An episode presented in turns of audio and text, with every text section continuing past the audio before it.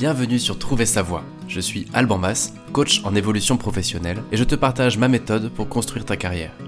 Ce podcast reprend en replay les lives qui ont lieu tous les jeudis sur LinkedIn, YouTube et Twitch, avec des tutos, des conseils et surtout plein d'invités inspirants. Je te souhaite une très bonne écoute.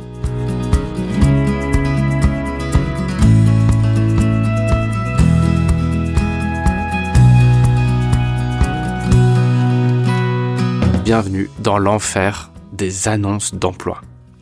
Aujourd'hui, c'est un épisode sur ces fameuses annonces qui nous dépriment bien souvent, et je n'ai qu'un objectif, c'est qu'à la fin, tu aies décidé de chercher autrement. En tout cas, de te proposer un pas de côté pour apporter une alternative à la recherche d'emploi via les annonces. Je crois que c'est la pire façon de chercher, et pourtant c'est la seule façon que nous ayons actuellement de chercher du boulot. Est-ce que tu t'es déjà retrouvé dans cette situation assez habituelle de chercher du boulot et de scroller Indeed, Monster, Welcome to the Jungle, Hello Work, ou même pourquoi pas euh, le site de Pôle Emploi, et que à mesure que tu avances dans tes scrolls, dans tes recherches, tu te retrouves à déprimer de plus en plus. Déjà quand on scrolle Insta, Facebook, YouTube, on a une tendance naturelle à se sentir assez nul. Et il y a déjà cet effet-là assez déprimant de regarder ce que les autres ont de meilleur à offrir via les réseaux sociaux, et ça nous renvoie parfois à notre vie qu'on trouve un peu terne, parce qu'on ne voit pas la vie normale des autres sur les réseaux sociaux. Mais alors là, ça va encore au-delà de ça. Pour le coup, quand tu scrolles un site d'annonce d'emploi, il est probable que tu te sentes réellement perdu, voire même condamné.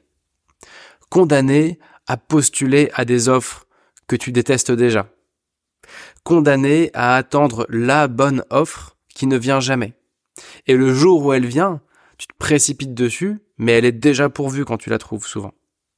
Condamné à voir d'autres futurs possibles, des reconversions, des changements de secteur, des changements de métier, donc des futurs souhaités et possibles, mais en fait complètement impossible quand tu ouvres l'annonce, tu vois que tu n'as pas le bon diplôme, que la rémunération est trop basse, qu'il te manque de l'expérience, etc., etc. Déjà, quand on cherche du boulot, c'est qu'on n'est pas complètement en confiance en général. Mais alors là, du coup, on va en arriver à conclure, ok, j'ai un vrai, j'ai un gros problème avec mon CV, avec mes compétences, avec ma trajectoire, et donc avec mon employabilité. J'ai voulu faire cet épisode aujourd'hui pour que tu changes un petit peu d'approche, qu'au lieu de te dire j'ai un problème sur qui je suis, sur ce que je vaux, tu considères que tu as en effet un problème, comme moi, comme nous tous, sur ta manière de chercher du boulot. Que toi, il n'y a rien à redire sur qui tu es, ton potentiel, ton CV, etc. Tout ça, je crois que tu as tout ce qu'il faut pour faire un, un, boulot incroyable et pour avoir une carrière incroyable. Mais en effet, je crois qu'on a quelque chose qu'on n'a pas encore bien compris sur la façon de chercher du boulot et sur la façon de chercher un bon boulot. Donc je crois que c'est pas toi qui as un problème, mais bien ta façon de considérer la recherche de taf. Et je crois que c'est là que nous avons un souci. Alors c'est pas forcément de notre faute. Notre façon de chercher du boulot, on fait ce qu'on a vu par ailleurs, hein. c'est-à-dire qu'on fait ce qu'on a observé chez nos amis, chez nos collègues. C'est ce que nos parents nous ont appris aussi et nos profs.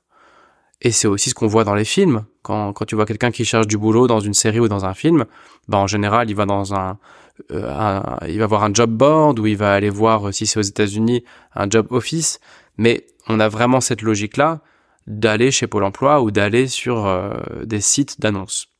Et c'est ce qu'on voit. Et on n'a pas trop d'alternatives dans ce qu'on observe. Donc on se dit, bah c'est comme ça qu'il faut faire. Bah oui, mais non. Puisqu'on sait en même temps, et ça tu le sais aussi bien que moi, et tu l'entends partout, que 70 à 80% des postes sont hors annonce. Et pourtant, on continue à aller voir les annonces et à ne rien faire de plus. Ça fait partie un peu de tous ces marronniers, tous ces sujets où on le sait mais on le fait pas. On sait que la planète part en vrille mais tant qu'on n'a pas complètement euh, pris conscience de ça, bon, on va pas forcément faire de gros efforts. On sait que le tabac c'est dangereux pour la santé, mais on va continuer à fumer parce qu'on n'a pas encore vraiment pris conscience de l'enjeu pour nous. Et quand on a le déclic, ça change tout. Voilà, il y a tout un tas de choses que l'on sait, mais qu'on ne fait pas bah, dans le lot, tu sais déjà que la plupart des offres, et surtout les meilleures, ne sont pas sur les sites. Mais pourtant, il est probable que, comme moi et comme de nombreuses personnes, tu te contentes d'aller, voir ce qui existe sur les sites. Soit par flemme, soit par manque de conviction, soit par manque de méthode et d'approche alternative, évidemment. Aujourd'hui, on va pas avoir le temps d'aller très en profondeur dans les méthodes alternatives. Je voudrais déjà poser ici le, détail de pourquoi est-ce que c'est complètement foireux de continuer à chercher sur des sites d'annonces. Et pourquoi est-ce qu'il faut vite passer à autre chose? Et pourquoi est-ce qu'il y a un tel enjeu? Je vais apporter un début d'éléments de méthode, mais on en reparlera dans un prochain épisode, sinon ce sera trop long. Alors par où démarrer sur ce sujet? Eh bien, moi j'ai envie de redémarrer par un peu d'histoire, repenser à ces 30 glorieuses. Je crois que c'est de 1945 à 1973 les 30 glorieuses. Et c'était un moment où le taux de chômage était très faible. Il était de 2,4%. Rien à voir avec les 15, 16, 18% qu'on a connus. Aujourd'hui, c'est à peu près 10%, je crois. Mais c'était une époque de plein emploi où il suffisait de se baisser pour ramasser un, chouette boulot et pour évoluer. Et je crois qu'on a gardé cette habitude-là, parce que c'est ce que nos grands-parents ont fait, c'est ce que nos parents ont fait, c'est ce que nous faisons nous-mêmes, de considérer les boulots disponibles comme autrefois. Sauf qu'aujourd'hui, c'est plus comme autrefois. Aujourd'hui, c'est plus compliqué qu'autrefois. Premièrement, on ne parle plus de métier comme autrefois. Aujourd'hui, on parle de poste. Et un poste, c'est beaucoup plus large et beaucoup moins précis qu'un métier. Donc ça veut dire déjà que une annonce, il faut pouvoir la filtrer. Et tu peux pas toujours la filtrer par métier ou par secteur, surtout si tu as un profil généraliste, on en a déjà souvent parlé. Donc déjà, rien que pour ça, t'es fichu. Si tu as un esprit avec un potentiel très large et un périmètre d'action très large et que tu, sais que tu cherches soit un métier, soit un secteur, bah déjà c'est compliqué de base, quoi. Contrairement à autrefois où on parlait plutôt de métier. Deuxièmement, aujourd'hui, on te demande de savoir où tu vas dans la vie. Un recruteur, il te demandera quel est ton projet. Un RH, il te demandera quel est ton projet pour évoluer. C'était pas forcément le cas autrefois. L'entreprise s'occupait de notre, de notre évolution. Aujourd'hui, c'est plus ça. On doit être entrepreneur de nos vies et on est incentivé à le faire. Et si on sait pas où on va, c'est super difficile de faire une recherche efficace de travail. Un autre point qui a changé par rapport aux années 70, c'est qu'on se met beaucoup plus la pression sur le travail. Aujourd'hui, le travail, il faut qu'il ait du sens, il faut qu'on ait une mission, en plus, il faut bien l'aimer parce qu'on va se comparer aller à tout ce qu'on va voir sur les réseaux sociaux avec des gens qui s'éclatent, on a l'impression qu'ils bossent quasiment pas et qui s'éclatent tous. Et donc on va se comparer à ce standard-là et on va se dire bah il faut que j'aime mon boulot sinon je suis un raté. On va aussi avoir besoin de beaucoup de liberté, encore une fois parce qu'on observe des gens qui gagnent très bien leur vie avec beaucoup de liberté et on va se dire qu'on doit avoir le même niveau de confort et de liberté. Et donc on se met beaucoup plus la pression. Autre chose qui a changé par rapport aux années 70, c'est que on a un drôle de phénomène avec plein de candidats qui galèrent à trouver un bon boulot et plein de recruteurs qui galèrent à, recruter. Et on a cette sorte de drôle de, de drôle de schéma où on a des pans entiers de l'économie qui sont sous-staffés et, et, des groupes euh, importants d'actifs qui veulent avancer dans leur carrière et qui ne trouvent pas chaussures à leurs pieds. Ça, c'était pas comme ça avant. Les diplômes aussi sont plus importants qu'autrefois. Ça a toujours été important en France, les diplômes, mais aujourd'hui, quand on demande un master, on n'envisagera même pas une candidature qui n'a pas le master. Pareil pour un BTS, pareil pour une licence ou un doctorat, ou le niveau bac. Encore autre chose qui a changé, c'est qu'on est ultra connecté aujourd'hui, donc on a accès à beaucoup de choses et on peut s'y perdre. Et paradoxalement, on est aussi très seul. On est seul sur notre canapé, avec une multitude d'opportunités devant nous. C'est l'inverse des années 70 où on était forcément beaucoup plus dans l'action et sur le terrain et en, réseau, avec moins d'opportunités parce qu'on voyait surtout ce qui existait autour de chez soi. Quelques stats un peu hallucinantes mais vraies que tu pourras retrouver sur marketsplash.com, je mettrai le lien, et qui je trouve sont assez parlantes. Une offre d'emploi, en moyenne, elle reçoit 250 CV. Ça me paraît extrême, mais je vais me, fier à cette statistique-là. Et même si c'était pas vrai, eh bien, on sait qu'une offre d'emploi reçoit plusieurs dizaines, voire centaines de CV. Moi, c'est quelque chose que j'ai déjà vécu quand je recrutais. C'est quelque chose que tous les recruteurs, euh, à mon avis, affirmeront. Quand on met une offre, soit c'est un métier en tension et du coup il y a zéro CV, soit c'est un métier euh, qui n'est pas en tension et on a une infinité de candidatures. Les trois quarts d'ailleurs sont complètement à côté de la plaque. Donc ça, c'est quelque chose de nouveau aussi par rapport à autrefois. Il y a beaucoup plus de postulants. Et puis deuxième chose, euh, deuxième stat intéressante, c'est que les recruteurs passent 6 à 7 secondes sur chaque CV. Bon, c'est lié à la première stat, forcément, quand on reçoit un paquet, t'as pas le temps de regarder. Mais donc toi qui vas te prendre la tête sur des sites d'annonces à te dire, est-ce que je l'ai bien envoyé, mon CV, est-ce qu'ils sont en train de le lire, qu'est-ce qu'ils sont en train de penser? Eh ben, en gros, s'il a été lu, ton CV, il a été lu entre 6 et 7 secondes, quoi. Donc, ça aussi, c'est quelque chose qui a changé par rapport à autrefois. Et donc, je le redis, on ne peut plus chercher du boulot comme en 1970. Et pourtant, c'est exactement ce qu'on fait, puisque c'est tout ce qu'on sait faire. Donc on fait quoi? Bah on va aller regarder les annonces d'emploi. Et puis on va essayer de voir quelque chose qui convient à notre besoin. Et souvent on va déprimer parce que l'annonce est pourvue, ou ça paye pas assez, ou on n'est pas légitime, etc., etc. Le parallèle que je ferais volontiers ici, ce serait une fois de plus avec l'amour. Si tu suis ce podcast depuis un moment, tu sais que je fais beaucoup de parallèles entre la recherche de vocation et la recherche de l'âme sœur. Je crois ici qu'on peut faire un parallèle avec les annonces pour trouver l'amour. Évidemment que tu peux trouver dans une annonce, dans un journal, l'amour de ta vie. Mais, tu sais très bien que les gens qui vont mettre une annonce dans le journal euh, sont une infime partie des gens que tu peux croiser dans la vie. Donc déjà, si tu te concentres sur les annonces que tu vas voir, tu vas te priver de la plupart des gens. Deuxièmement, les personnes qui mettent une annonce dans un journal, c'est parce qu'ils n'ont pas trouvé par ailleurs quand il n'y a pas un sujet, c'est-à-dire voilà, j'ai décidé vraiment de prendre les choses en main, et comme ça venait pas naturellement, bah, j'ai décidé d'augmenter mes chances, j'ai mis une annonce. Et, c'est quelque chose qui peut très bien marcher, mais c'est bien qu'il y a un besoin qui est devenu soit problématique, soit urgent, qui fait qu'on va se bouger pour faire une annonce là-dessus.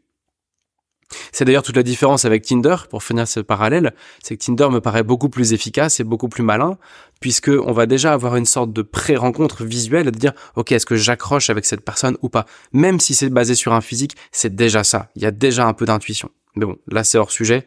C'est juste de dire que aujourd'hui on cherche du boulot, tout comme on chercherait l'amour à travers des annonces et seulement des annonces, et on voit bien que là il y a quelque chose qui va pas. On voit bien que c'est pas c'est pas là qu'on va trouver le plus de potentiel d'épanouissement professionnel. Et donc j'aimerais apporter aujourd'hui deux éclairages et on va aller dans le détail sur deux éléments pour essayer d'expliquer pourquoi ces annonces sont devenues un peu obsolètes et pourquoi ça ne suffit pas de postuler sur des annonces. Premier chapitre. Comprendre comment une annonce va émerger. La naissance d'une annonce d'emploi, c'est quoi? Alors, je vais prendre une métaphore ici qui est celle du babysitting, parce que je trouve qu'elle est assez parlante et qu'elle apporte une image euh, intéressante sur ce sujet du recrutement, de comment va naître une annonce. Imaginons que tu as une soirée ce soir et tu as besoin d'un babysitting pour faire garder tes enfants, dans l'hypothèse où tu en as. La première étape, et je, vais, faire un parallèle comme ça tout du long sur babysitting et, et entreprise. La première étape ça va être de te dire est-ce que je peux me passer d'un babysitter? Parce que ça coûte des sous. J'ai pas envie d'investir, de dépenser 50 euros pour aller à un dîner ou à une soirée. Donc, d'office, est-ce que je peux me passer de ça? Est-ce que je me peux me passer de staffer quelqu'un là-dessus? On peut peut-être se débrouiller. On peut peut-être faire autrement qu'avec un babysitting. Peut-être qu'on peut emmener nos enfants à la soirée, etc. En entreprise, ça veut dire quoi? Bah peut-être que un tel ou une telle, on peut le surstaffer ou la surstaffer pour lui donner un peu plus de boulot et faire l'économie du recrutement. Peut-être qu'on peut réorganiser un petit peu les choses pour faire l'économie de ce recrutement. Première étape, on essaye de faire 100. Zut, pas le choix, on a besoin d'un babysitter. Zut, pas le choix, on a besoin de recruter. Ok, on a un vrai besoin. Deuxième étape, est-ce que quelqu'un peut le faire gratos? Un voisin, des grands-parents, un aîné ou une aînée qui pourrait garder les petits frères et les petites sœurs, ben c'est pareil en entreprise. La deuxième étape de réflexion, c'est ok, on a un besoin, on peut pas la jouer en mode débrouille, on a un besoin réel, il faut recruter, mais est-ce qu'on peut le faire gratuitement? Donc en entreprise, c'est quoi? Bah c'est de faire évoluer une personne pour le mettre sur ce poste. En, entreprise, ça va être une évolution interne. J'ai pas eu besoin de recruter à l'externe parce que j'ai pu me débrouiller à l'interne. Et donc voilà, on est à ISO budget. Troisième étape dans la réflexion. Zut, j'ai trouvé personne en interne. Personne n'a pu le faire gratuitement. Ni les grands-parents, ni les voisins, ni etc. Il va donc falloir que je paye. C'est quoi l'étape d'après? Bah, c'est de se dire, ok, bon bah, qui est-ce que je connais qui peut faire ça? Je vais éviter à tout prix d'aller sur un site d'annonce de babysitting. Je vais plutôt me dire, dans mon réseau, qui pourrait faire ce job? Et c'est pareil en entreprise. Quand il y a un besoin, on se demande d'abord, qui pourrais-je recruter dans les gens que je connais en qui j'ai confiance? On prend pas des gens au hasard pour faire garder ses enfants, on prend pas des gens au hasard pour des enjeux de business. Étape d'après. Zut, il y a personne dans mon réseau qui pourrait faire le job. Peut-être que dans le réseau de mes amis, il y a quelqu'un. Et donc on va demander à des amis s'ils ont un bon babysitter. Et on va demander à des amis s'ils ont une idée de quelqu'un qui pourrait rentrer dans la boîte. C'est pour ça d'ailleurs qu'il y a beaucoup d'incentives pour faire rentrer des gens dans les entreprises. Si tu apportes la bonne personne, souvent tu vas recevoir une petite prime parce qu'en fait ça, ça va enlever une épine dans le pied au recruteur. Bon, on est dans un scénario où il y a besoin, on n'a pas trouvé en interne, euh, on n'a pas trouvé dans notre réseau direct, on n'a pas trouvé dans le réseau de notre réseau, et donc il va bien falloir recruter à l'externe. Et là, il n'y a plus le choix, on va bien mettre une annonce. Mais souvent, comme en babysitting, il y a quand même un petit espoir que un tel nous rappelle. Oui, il y avait bien un machin. Euh, elle me rappelle à 16 heures et on saura si elle est dispo pour ce soir. Je mets une annonce quand même parce qu'il faut que j'assure le coup, mais euh, si elle me rappelle, j'annule tout et je la prends. Et c'est pareil en entreprise. Ok, je vais mettre une annonce parce que je suis vraiment en galère, mais euh, il y a un tel ou une telle qui pourrait peut-être quand même évoluer, mais bon, il me le dira que dans quelques semaines. Donc, ça veut dire quoi? Ça veut dire si cette personne-là, elle vient, l'annonce, elle dégage tout de suite. Donc pendant tout ce cheminement-là, mais il n'y a pas d'annonce. Il y a un besoin, mais il n'y a pas d'annonce. Donc c'est autant de, personnes qui attendent des annonces et qui n'en verront pas parce qu'il n'y a pas besoin d'annonce. Enfin, une annonce a émergé, là. Mais si, si quelqu'un en interne se bouge, on va privilégier cette personne-là, il y aura plus d'annonce. C'est pour ça d'ailleurs qu'on arrive sur des annonces qui sont déjà pourvues souvent. Voilà, dernière étape. On va publier l'annonce. Et là, qu'est-ce qu'on va écrire? Alors, je cherche une babysitter, par exemple. Jeune, mais avec 5 ans d'expérience. Fun, un peu créative, décalée pour jouer avec mes enfants, mais extrêmement rigoureuse. enfin, tu vois, on cherche un peu les trucs qui n'existent pas, le mouton à 5 pattes. Avec le permis de conduire au cas où, mais qui n'aura pas besoin de conduire parce que c'est trop dangereux, je veux pas qu'elle emmène mes enfants. À 8 euros de l'heure, parce qu'il faudrait pas non plus que ça coûte trop cher, mais qui a un CAP petite enfance, qui soit au minimum ATSEM, et un doctorat en neurosciences, ce serait quand même mieux disponible immédiatement, mais on n'en aura peut-être pas besoin, donc ce sera peut-être que pour une prochaine fois. voilà le genre d'annonce que tu vas que tu vas retrouver. Et donc toi, t'es derrière ton ordi, tu tombes sur ce genre d'annonce, non pas pour du babysitting, mais pour un boulot et pour ta carrière. Et tu te dis, mais attends, mais c'est jeune diplômé avec 5 ans d'expérience, c'est un salaire de misère avec euh, un très haut niveau d'études, c'est si, c'est ça? Bah oui. Pourquoi l'annonce est-elle aussi irréaliste? C'est déjà parce que la personne à la base elle a pas envie de recruter. Donc elle se dit vu que je dois recruter, oh bah je vais me faire un peu plaisir. Et toi tu te dis plusieurs choses, tu te dis oh bah super ils ont ouvert un poste. Non non non ils ont pas ouvert un poste. Ils ont pas trouvé d'autre solution que de mettre une annonce. Mais s'il y aura y a une meilleure solution qui émerge, l'annonce elle sert plus à rien. C'est faute de mieux. Deuxième chose que tu peux te demander, ah bah je me demande si j'ai les compétences pour répondre, vu qu'ils sont très exigeants. Mais bien sûr que tu as les compétences. C'est juste qu'ils se sont fait un peu plaisir sur l'annonce. Et, enfin, si tu postules, tu peux te poser la question, je me demande s'ils ont bien reçu mon mail, j'hésite à les relancer, etc. Mais oui, dis-toi qu'ils ont reçu ton mail. Mais que ton mail, déjà, s'ils peuvent, ils vont éviter un recrutement. S'ils peuvent, ils le feront en interne. S'ils peuvent, ils le feront avec du réseau. S'ils peuvent, ils le feront avec du réseau du réseau. Et si vraiment ils n'ont pas trouvé, ils regarderont ton CV qui est tombé entre le 110e et le 250e CV reçu. Et ils vont le regarder 6 secondes. Donc oui, ils ont bien reçu ton mail, mais non, ça suffit pas. Non, ça suffit pas. Les annonces d'emploi, moi, ça me fait un petit peu penser à des artisans qui sont débordés de boulot. Tu prends un électricien, débordé de boulot à qui tu fais un devis, et au lieu de te faire un devis au prix normal, il va te faire un devis à dix fois le prix. Euh, ça arrive parfois d'avoir des devis indécents. Et tu te dis, mais comment est-ce que cette personne-là, elle peut me vendre son truc si cher? Et je pense que c'est parce qu'en fait, ils ont pas envie de bosser, et donc c'est parce qu'ils sont déjà cette personne-là elle est déjà débordée. Et donc elle va se dire bah en fait moi pour venir bosser chez toi euh, ok mais euh, je le fais que à ces conditions parce que j'ai tellement de boulot là que si je viens euh, c'est c'est 3000 euros quoi. Et c'est un peu pareil là c'est on met une annonce parce qu'on a vraiment besoin mais vraiment c'est si on peut pas faire mieux. Donc tant qu'à faire on va mettre des conditions dans cette annonce qui sont extrêmement sévères pour vraiment garder que la crème de la crème. Mais en fait ça n'existe pas puisque c'est c'est des choses qui sont complètement irréalistes la plupart du temps alors, ici, je vais quand même mettre un bémol. C'est évidemment, il y a aussi des secteurs qui ont du mal à recruter. dans la restauration, dans la, dans tout ce qui est lié au bâtiment, dans la technique. Euh, il y a plein de secteurs qui ont du mal à recruter. Et donc quand c'est comme ça, évidemment que l'annonce va pas être euh, euh, éliminatoire comme ça. C'est plutôt le problème inverse. Il y a vraiment des besoins urgents et nombreux. Dans ce cas-là, on a plutôt le problème inverse d'avoir des annonces un peu bullshit. Ce qu'on veut, c'est avoir des candidats et donc on va être prêt à, à enjoliver un petit peu le truc. Mais c'est pas notre sujet ici. Parce que si tu écoutes cet épisode, c'est probablement que tu cherches du boulot dans un secteur qui n'est pas euh, en, en, énorme besoin de recrutement. Et parce que sinon, il y a presque pas de problème. Euh, c'est plutôt un problème côté employeur que employé. Donc voilà, avec ce petit exemple du babysitting, ce que je voulais illustrer, c'est que l'annonce que tu vois, c'est vraiment la dernière extrémité pour le recruteur. C'est en gros rien n'a marché donc j'ai mis une annonce. Tu mets pas une annonce parce que dans trois mois tu vas avoir besoin et que tout ira bien parce que tu as anticipé le truc. Quasiment tout le temps tu mets une annonce parce que tu es déjà en galère et que t'as pas trouvé de solution. Donc conclusion numéro une pour toi.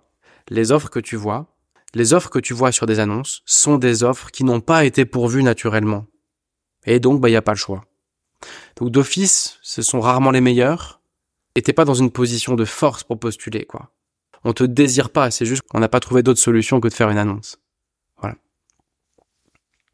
C'est un petit peu, je me rends compte en disant ça que c'est un petit peu euh, sombre comme euh, approche, mais c'est ce que j'observe et c'est ce que je crois. Donc euh, n'hésite pas aussi à commenter ou à apporter un autre regard si tu es recruteur, recruteuse, RH, et à apporter un autre regard. J'apporte juste ce que j'observe et ce en quoi je crois, mais évidemment que tout ça c'est sujet à débat. Voilà, donc notre première thématique, c'était comprendre comment naît une annonce. Notre deuxième thématique aujourd'hui, c'est comprendre pourquoi 70% des offres ne sont pas en ligne. C'est quelque chose que tu sais, c'est quelque chose que je sais, c'est quelque chose que tout le monde sait, et comme je le disais en intro, c'est pas parce qu'on le sait qu'on en a vraiment conscience au fond de nous et qu'on agit en conséquence. Eh bien, j'ai envie d'essayer d'illustrer le pourquoi, d'expliquer pourquoi il y a autant d'offres qui sont pas en ligne peut-être que ça te donnera envie d'aller les chercher. Pour illustrer ça, je vais prendre un exemple théorique d'une équipe de trois personnes. Nous avons une salariée, qu'on va appeler Jeanne. Nous avons une manager de cette salariée, qu'on va appeler Alice. Et nous avons un RH, qui va s'appeler Pierre. Donc, Jeanne, sa boss qui s'appelle Alice, et le responsable RH qui s'appelle Pierre. Je vais te présenter 10 exemples dans lesquels il y a un besoin, donc il y a un poste, donc tu pourrais toi être recruté, mais il n'y a pas d'annonce. Et dans ces 10 scénarios, tu verras aussi que tout le monde n'a pas le même niveau de connaissance dans ces trois protagonistes, tout le monde n'a pas le même niveau de connaissance du besoin. Donc ce qui est sûr, c'est qu'il n'y aura jamais d'annonce dans ces 10 exemples, et que les trois personnes n'ont pas le même niveau de connaissance du besoin. Exemple numéro 1. Jeanne, donc c'est l'opérationnel, hein, la personne dont on parle, elle est débordée. Il y a besoin d'un renfort, elle le sait. Il y a de la place pour deux postes. Elle en parle à Alice, sa chef. Alice va en parler au RH pour aller débloquer un budget de recrutement. Mais elle l'a pas encore fait. Donc, dans ce scénario, il n'y a pas d'offre, mais il y a un besoin. Celles qui sont au courant, c'est Jeanne, qui est débordée, et Alice, qui a compris et qui est au courant que Jeanne est débordée. Le RH n'est pas au courant, il n'y a pas d'annonce. Il n'est pas encore au courant. Et d'ailleurs, quand il sera au courant, il refera tout ce qu'on vient de voir avant, avant de mettre une annonce. La logique que j'ai présentée avant, l'annonce, ce sera que s'il n'a pas réussi à faire mieux euh, que de mettre une annonce. Deuxième scénario. Jeanne va bientôt évoluer, mais elle ne le sait pas encore. Alice, sa boss, le sait déjà, et Pierre, le RH, le savent. Et ils sont en train de chercher sa remplaçante, ou son remplaçant. On a deux personnes qui sont au courant, mais pas Jeanne. Il n'y a pas d'annonce, évidemment, puisque euh, Jeanne n'est pas au courant qu'elle va évoluer, et que voilà, ils sont en train de chercher d'abord qui pourrait prendre sa place, donc il n'y a pas d'offre. On a le RH et la N plus 1 qui sont au courant. Troisième scénario. Tout ça, c'est des choses fréquentes en entreprise. Hein. Jeanne va bientôt être licenciée, ou mutée. Mais elle ne le sait pas encore. Il y a seulement sa bosse et le RH qui le savent. Il y a évidemment pas d'annonce. Pas d'offre. Mais pourtant, il y a déjà un besoin. Autre scénario. Jeanne est enceinte. Mais elle ne l'a pas encore dit. Donc elle va partir en congé mat au bout d'un moment, et peut-être qu'elle elle continuera après avec un congé parental, et c'est la seule à le savoir. Donc il y a bien un besoin, mais il n'y a pas encore d'annonce, Ni sa N plus 1, ni le RH ne sont au courant. Autre exemple. Alice, la boss de Jeanne, va bientôt quitter l'entreprise, mais elle en a parlé à personne. Elle pense proposer à Jeanne de prendre sa place. Du coup, ça va libérer une place. Il y a que Alice qui est au courant. Autre exemple. Pierre, le RH, il a reçu des directives pour faire évoluer Jeanne. Il est tout seul à être au courant, il en a parlé à personne parce qu'il veut pas faire peur, par exemple, à Alice. Et donc, il n'y a pas encore d'offre, évidemment, mais il y a déjà un besoin. Autre exemple. Jeanne envisage une reconversion, mais elle en a parlé à personne. Donc, il y aura bien un poste qui va se libérer à un moment. Mais pour l'instant, personne n'est au courant. Il n'y a évidemment pas d'annonce. Jeanne va bientôt devoir déménager pour suivre un conjoint euh, ou tout simplement pour des raisons perso. C'est la seule à être au courant. Autre exemple encore. Le siège social va bientôt bouger, et donc il y aura des changements. Il n'y a que le RH qui est au courant, il n'y a pas d'offre. Dernier exemple, Alice, la manager, est en burn-out. Elle sait déjà qu'elle ne reviendra jamais, parce qu'elle est arrivée au bout de ce boulot, et donc que Jeanne va devoir la relayer pendant longtemps, et donc il va falloir staffer. Mais ni le RH ni Jeanne ne sont au courant que la bosse ne reviendra pas. Et donc, il n'y a pas d'annonce, il n'y a qu'une seule personne au courant du besoin, c'est Alice la manager. J'espère que c'était pas trop compliqué à suivre euh, en audio tout ça. Mais l'idée ici, c'est de dire que dans ces dix scénarios-là, il y a un besoin. Si toi tu croises la route de ces personnes-là à ce moment-là, ils te proposeront sûrement un job. Si toi tu es visible à ce moment-là et que tu as les compétences, on te proposera probablement le job. Et pourtant, il n'y a aucune annonce qui n'apparaîtra jamais là-dessus. Donc à partir de là, au fond, c'est tout simple. Soit tu attends une annonce, ce que tu fais probablement aujourd'hui comme tout le monde. Et tu ne la verras jamais, et c'est pour ça qu'on passe à côté de 70% des offres. Soit tu connais Jeanne. J'ai compté, si tu connais Jeanne, tu as 4 occasions sur 10 d'être au courant, dans, dans les cas que j'ai présentés. Tu as 4 occasions sur 10 quand qu'elle te dise oui écoute euh, moi tu sais je vais bientôt partir ça va bouger euh, est-ce que ça pourrait t'intéresser? Donc si tu connais Jeanne déjà tu es à 40% des, scénarios que j'ai décrits là si tu connais Jeanne et que tu connais aussi Alice, eh bien, tu as 8 occasions sur 10 d'être au courant de ce qui va se passer. Et si tu connais les trois, évidemment, tu as 10 occasions sur 10, tu as 100% de chance. Ce que je veux illustrer ici, donc, c'est que il y a un enjeu crucial à être visible et être au courant de ce qui va bouger. Parce que le cœur du potentiel d'emploi qui gravite autour de toi, il n'est pas sur les annonces parce qu'il n'est pas encore connu de tous et que l'annonce c'est ce qui viendra au bout du bout s'ils n'ont pas pu se débrouiller en interne. Mais si toi, euh, tu es visible et si tu rencontres ces personnes-là à ce moment-là, eh bien le besoin étant déjà là, ils te proposeront un job, sans annonce. Voilà ce que je voulais illustrer. Donc maintenant, comment se mettre en route? Eh bien, euh, pour moi, il y a deux types de recherches. Il y a une recherche qu'on va appeler en tant qu'outsider. Ça consiste à regarder les annonces, à attendre et à postuler quand tu envoies une bonne.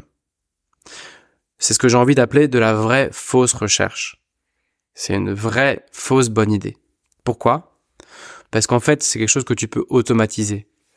L'heure que tu vas passer chaque jour là-dessus, ou les trois ou quatre heures que tu vas passer chaque semaine à regarder les annonces, il n'y a pas besoin de faire ça.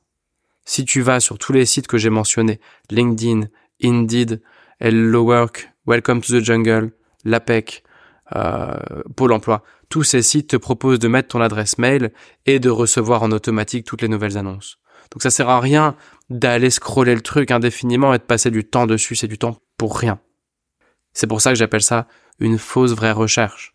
T'es pas en train de chercher, t'es en train de scroller un truc qui pourra arriver dans ta boîte mail.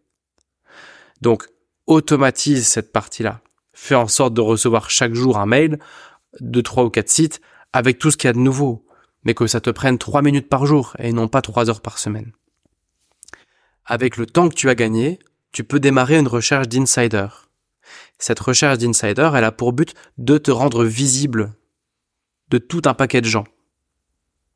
Et si tu es visible de, par exemple, Jeanne, Alice ou le RH dans mes exemples d'avant, eh ben, tu auras beaucoup plus de chances d'être au courant des besoins et d'être euh, chassé ou d'être recruté avant même qu'il y ait une annonce. Donc l'objectif avant tout, c'est ta visibilité. Combien de personnes savent que tu existes dans les sphères qui t'intéressent évidemment, et combien savent que tu es disponible. Et pour ça, bah, c'est un travail de longue haleine, hein, c'est un travail de toute une carrière, mais c'est aussi quelque chose qu'on peut faire proactivement quand on cherche du boulot. On peut mettre un coup de collier pour être plus visible pendant 2-3 mois et pour déclencher les opportunités. Et moi, c'est le cœur de mon activité d'accompagner les gens à faire ça. Et ça marche toujours. C'est toujours quelque chose d'assez laborieux, c'est pas facile, mais ça marche toujours. Et les boulots qu'on trouve avec cette façon sont, sont, sont souvent bien mieux payés et beaucoup plus intéressants que les boulots que tu peux trouver par annonce. Pourquoi? Aussi parce que par annonce, tu as un côté aléatoire.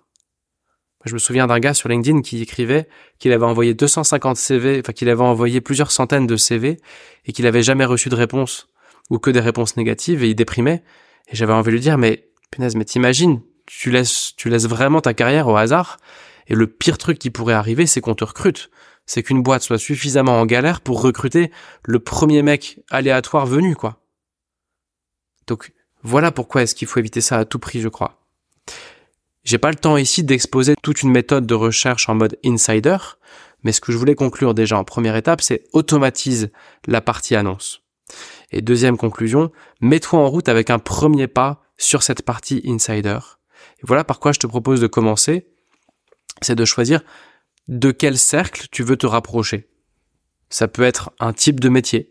Voilà, pour avancer, j'ai besoin de m'entourer de kinés parce que c'est un, un, univers qui m'intéresse. Bah, chaque semaine, tu peux essayer de rencontrer un nouveau kiné et ça va t'emmener vers ces cercles-là. Et ça fera que cette personne connaît des gens qui connaissent des gens qui ont peut-être un besoin. Donc ça peut être une approche métier, surtout si tu veux te reconvertir par exemple. Ça peut être un type d'entreprise. Voilà, moi ce qui m'intéresse, c'est des startups tech très dynamiques. Ok, chaque semaine, rencontre une personne de plus dans cet univers de startups tech très dynamiques. Et ces personnes-là connaissent des gens qui connaissent des gens, et tout ça mis bout à bout, tu seras au courant des besoins bien avant qu'il y ait des offres. Ça peut être aussi d'identifier un secteur d'activité. Par exemple, les biotechnologies, c'est un truc qui m'intéresse. Ok, ben chaque semaine, je vais essayer d'aller rencontrer une personne ou échanger avec une personne qui connaît des gens dans la biotech. Et ça va démultiplier ma, mes chances d'être visible et donc d'être recruté. Ça peut aussi être d'aller vers des projets. Voilà, moi ce qui m'intéresse en ce moment, c'est tout ce qui est festival de musique, euh, et j'ai besoin du coup d'être visible dans cet univers. Ok, eh bien pareil, chaque semaine, comment est-ce que tu peux rencontrer une personne qui gravite dans cet écosystème-là, dans cet environnement, pour ouvrir un peu tes horizons et être visible? Parce que l'enjeu, c'est quoi? C'est pas de tomber sur la bonne offre. L'enjeu, c'est que toi, tu sois visible en même moment qu'il y a un besoin qui émerge. Et si tu es visible à un moment où il y a un besoin, eh ben, t'auras un boulot, quoi. Si tu as les compétences, évidemment. Ici, on ne parle pas de postuler à des trucs sur lesquels on n'a pas les compétences. Hein. Je, je parle que de boulot sur lesquels tu te sens légitime et tu es légitime. Mais voilà, voilà ce que je voulais dire aujourd'hui. Dans un prochain épisode, on parlera vraiment de méthodologie plus poussée sur comment réaliser toute une recherche de A à Z en tant qu'insider, comment faire son réseau, comment vraiment rencontrer des gens, etc. Mais là, je t'invite comme euh, call to action après cet épisode-là, à te dire de quel univers je veux être plus visible, de quel euh, type de personne je veux me rapprocher pour être un peu plus visible dans une phase de recherche d'emploi? Moi, c'est quelque chose que j'ai déjà vécu plusieurs fois et avant de le proposer à mes clients, cette façon de faire, bah, c'est quelque chose que je me suis appliqué à moi-même et c'est comme ça que que j'ai construit aussi une partie de ma carrière et mon approche méthodologique d'accompagnement et, euh, et c'est quelque chose qui fonctionne. Ça demande des efforts, mais ça fonctionne très très bien. Voilà. Donc, en conclusion de la conclusion, si tu déprimes des annonces que tu trouves, dis-toi que c'est pas de ta faute. Ça n'enlève rien à ta valeur et à ton potentiel. Ne culpabilisons pas. C'est comme ça qu'on a appris à faire, mais je t'invite à faire un peu autrement pour reprendre confiance et pour augmenter tes chances de trouver un super taf. Voilà ce que je voulais te partager aujourd'hui. N'hésitez pas, enfin, n'hésite pas à commenter, à m'écrire. Merci pour tous les messages que vous m'envoyez qui me permettent d'avancer. Il y a plein de projets pour cette année et donc on en reparlera. Mais, euh, mais merci de votre fidélité et euh, rendez-vous la semaine prochaine pour un nouvel épisode. Bye bye